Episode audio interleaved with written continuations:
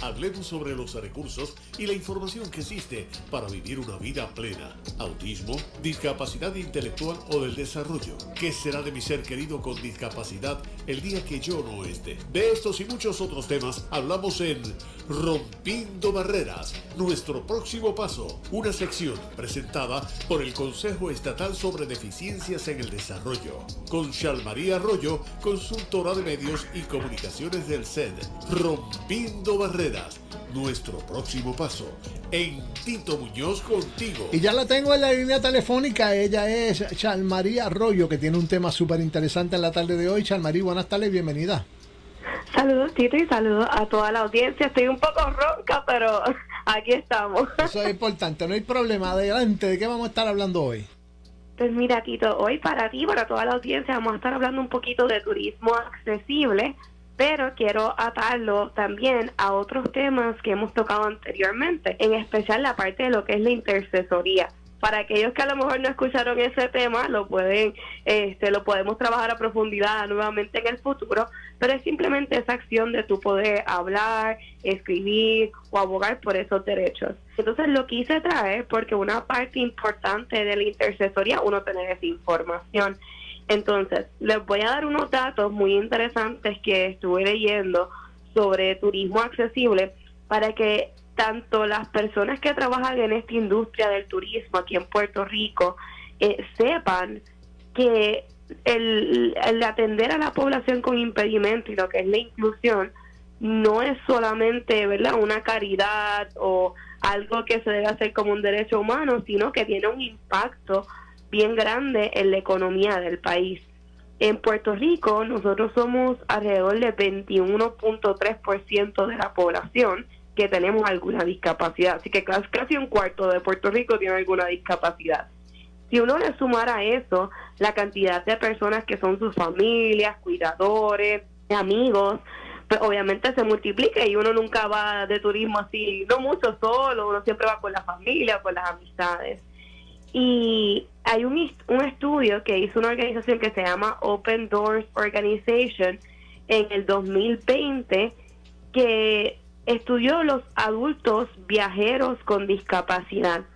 Y esa organización nada más en viaje identificó que la industria de, de viaje y de turismo de discapacidad es de billones de dólares. Si no me equivoco, eran 81 mil millones de viajes que hicieron personas con impedimento cuando eh, se estudió eso en el 2020. Así que si tú multiplicas eso, imagínate toda la, todo el dinero que podría entrar a Puerto Rico si nosotros tomamos esa, esa industria y nos aprovechamos y hacemos de cada una de nuestras playas y de nuestros recursos y nuestros bosques uno accesibles para todo el mundo. Entonces, quería mencionar ¿verdad? algunos de los sitios en Puerto Rico que aunque sé que no son muchos comparados con otros lugares, si tú vas a Chile, a España, Costa Rica, la accesibilidad realmente es una es una eh, prioridad para ellos. Y sin embargo pues en Puerto Rico se están haciendo varios esfuerzos. Por ejemplo en el parque eh, recreativo que está en Carolina en Villa Carolina de que lleva el nombre de nuestro gran pelotero eh, eh, hay un parque, una área de ese parque que es completamente inclusiva para niños con distintas discapacidades. También tenemos para aquellos que estén ¿verdad? buscando qué hacer en este fin de verano y en Puerto Rico, que es todo el año el verano, yo digo, por el buen clima. Eh, hay una área en la bahía bioluminiscente eh, que se pueden tomar unos kayaks que son accesibles, tanto con ayuda para personas que tengan impedimentos de movilidad física, que le ayudan a poder transferirse a los kayaks, obviamente a guiarlos, a las personas que son ciegas se les dan direcciones auditivas, también tienen una algo que me pareció bien curioso es un sistema como de tipo luces de semáforo la cual utilizan luces de distintos colores para indicar a la población sola pues cuándo ir más rápido más suave cuándo detenerse una compañía que se dedica a eso eh, específicamente. Ellos trabajan lo que es la valla bioluminiscente y también hacen tours accesibles en el yunque, que eso yo sé que es uno de los, de, los encantos más lindos que tiene Puerto Rico, pues eh, esa compañía se encarga. No sé si puedo decir el nombre, pero si no, también la podemos compartir a, a, través de la página del Consejo Estatal sobre Eficiencia en el Desarrollo y a ustedes van a poder darle clic a, a los enlaces para conseguir más información. Aparte de eso, hay algunas playas en Puerto Rico. Algunas llevan mucho tiempo, otras son renovaciones, pero hacer áreas accesibles dentro de la playa. Y con eso me refiero más específicamente para personas con sillas de ruedas que tengan mayor acceso al mar. Eh, muchas de las personas conocen lo que es Mar Sin Barreras, que está en varios pueblos, pero en particular se renovó recientemente el área de Luquillo. En esa área hay un edificio eh, por el cual tú puedes entrar y la, la rampa, como quien dice, el área, porque es una rampa gigantesca en realidad, a los que han ido, ¿verdad? Saben que va desde el parking casi, casi hasta la orilla del mar y tienen unas sillas que se le llaman sillas anfibias, en donde se transfiere la persona con discapacidad a esa silla y eso tiene como un poco difícil de explicarlo, pero es como un flotador. Sí, sí, sí, lo importante es que existe y que las personas pueden ir.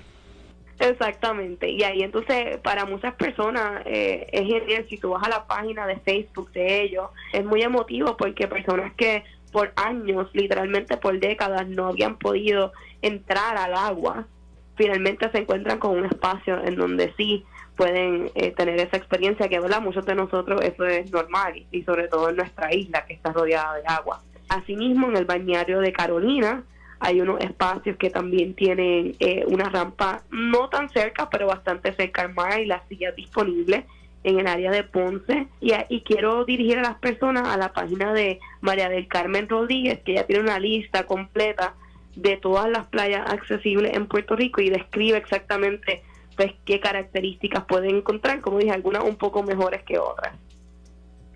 Muy bien, excelente. Me parece que has traído un tema que a muchas personas le debe llamar la atención porque no todo el tiempo se habla de este tipo de cosas, así que agradecido de tu de tu mensaje de hoy, ¿algo más que quieras añadir? Que yo motivo a la gente a que vayan, a que vayan a los lugares, ¿verdad? Porque a veces también se hacen iniciativas y las personas no no saben sobre sobre estas iniciativas, no van, entonces es un ciclo, ¿verdad? La gente dice, ah, pues no, no necesitan o no les interesa. Así que ya que están escuchando de este tema, yo sé que a veces es un poquito difícil conseguir información. Vayan a la página, como dije, del Consejo Estatal sobre Deficiencia en el Desarrollo en Facebook y nosotros siempre estamos compartiendo ese tipo de información, detalles.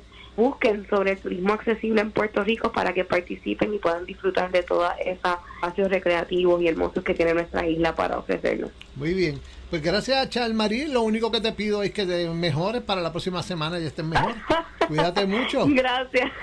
que tengan un bello día. Ahí lo teníamos, amigos. Chalmarí Arroyo tratando este tema tan interesante en Rompiendo Barreras. Ya saben que hay formas. Las personas que tienen impedimento de poder lograr sus vacaciones también tan deseadas.